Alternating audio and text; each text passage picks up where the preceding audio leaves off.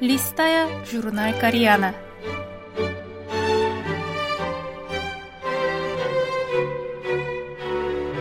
Дорогие радиослушатели, в эфире «Листая журнал «Koreana». В этой передаче вы можете послушать самые интересные публикации журнала «Koreana», который издается Корейским фондом. У микрофона Аня.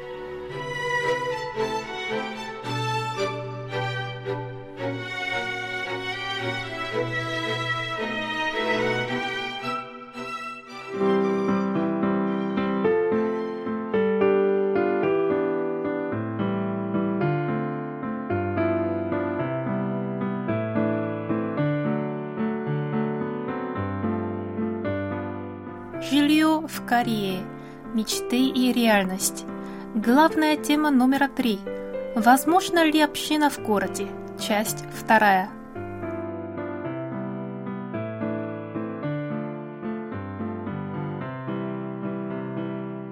В здании Тонгидонджип живет семь человек.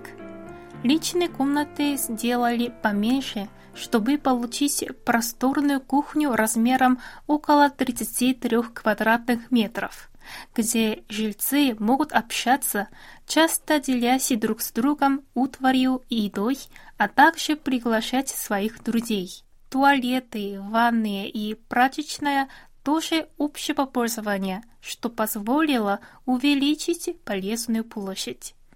Первый этаж здания Тонгидонджи занимает фонд Чонгним. Здесь проходят разнообразные встречи и форумы. В офисе фонда получают заказы за жильцов, когда тех нет дома. И поскольку в офисе всегда горит свет, тем, кто возвращается с работы поздно ночью, кажется, что дома их кто-то ждет. Является ли совместное проживание общиной? В строгом смысле нет. Совместное проживание – это попытка восстановить не общину как таковую, а дух принадлежности к ней. В прошлом в общинах нередким было чрезмерное современной точки зрения вмешательство в чужие дела и даже попытки перевоспитать другого человека – Совместное проживание стремится восстановить дух общины, в которой сохранены плюсы традиционного общества, но устранены все негативные аспекты. Это своего рода вольная община, члены которой не чувствуют себя одиноко или изолированно, помогают друг другу, когда это необходимо, сохраняя при этом некоторую дистанцию. К примеру, тот, кто живет в жилых комплексах в больших городах, вряд поведет в больницу заболевшего соседа, но в вольной общине люди с радостью придут на помощь в подобной ситуации. При совместном проживании особенно важным становится уважение личного пространства – Поэтому в здании Тонгидонджип личные комнаты и помещения общего пользования находятся на разных этажах. Жильцы также обязаны соблюдать правила проживания. Например, ставить обувь на свою полку, а не оставлять на полу в общей прохожей или не пользоваться стиральной машиной после определенного часа вечера. Иногда жильцы по необходимости договариваются о новых правилах.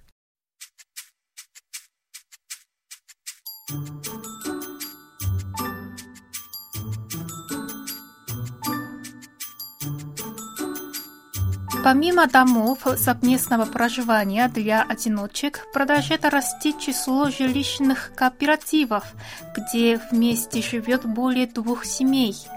Показательный пример успеха – кооператив Сохэнджу в деревне Сонгмисан в Сеуле, где совместно проживает 9 семей. Если обычно компания-застройщик строит дом, а потом находит жильцов, то здесь будущие жильцы были вовлечены уже на этапе проектирования. Были учтены индивидуальные требования жильцов – такие, например, как наличие чердака или балкона, поэтому квартиры внутри здания получились разными, как если бы они были частными домами. Здесь есть отдельное общее пространство для совместного присмотра за детьми, приема пищи и общения. Есть также общая кладовка, где жильцы могут хранить вещи, которыми пользуются редко. Плюс в здании поселились три местных малых предприятия. В здании Йонгдудонгтип в Сеуле, введенном в строй в 2018 году, проживает шесть семей. Пара пожилых супругов, которым больше 70 лет, пары в возрасте за 30 и за 40, семья за четырьмя детьми и семья с тремя детьми. Они пользуются общей кухней, прачечной и небольшой библиотекой. В таком доме совместного проживания семейного типа, наверное, самое важное – это возможности совместного присмотра за детьми. Дети свободно играют и остаются на ночь друг у друга, а взрослые с радостью присматривают за детьми соседей. Еще одна цель этого дома – стать центром притяжения для местных жителей. Один из жильцов преподаватель корейского языка, который обучает иностранных студентов. Его подопечные едят в общей кухне и занимаются в библиотеке. Также, если родители из числа местных жителей задерживаются на работе и не могут забрать свое чадо из детского сада до его закрытия, воспитатели приводят ребенка сюда, и тот играет с детьми жильцов – пока его родители не придут домой.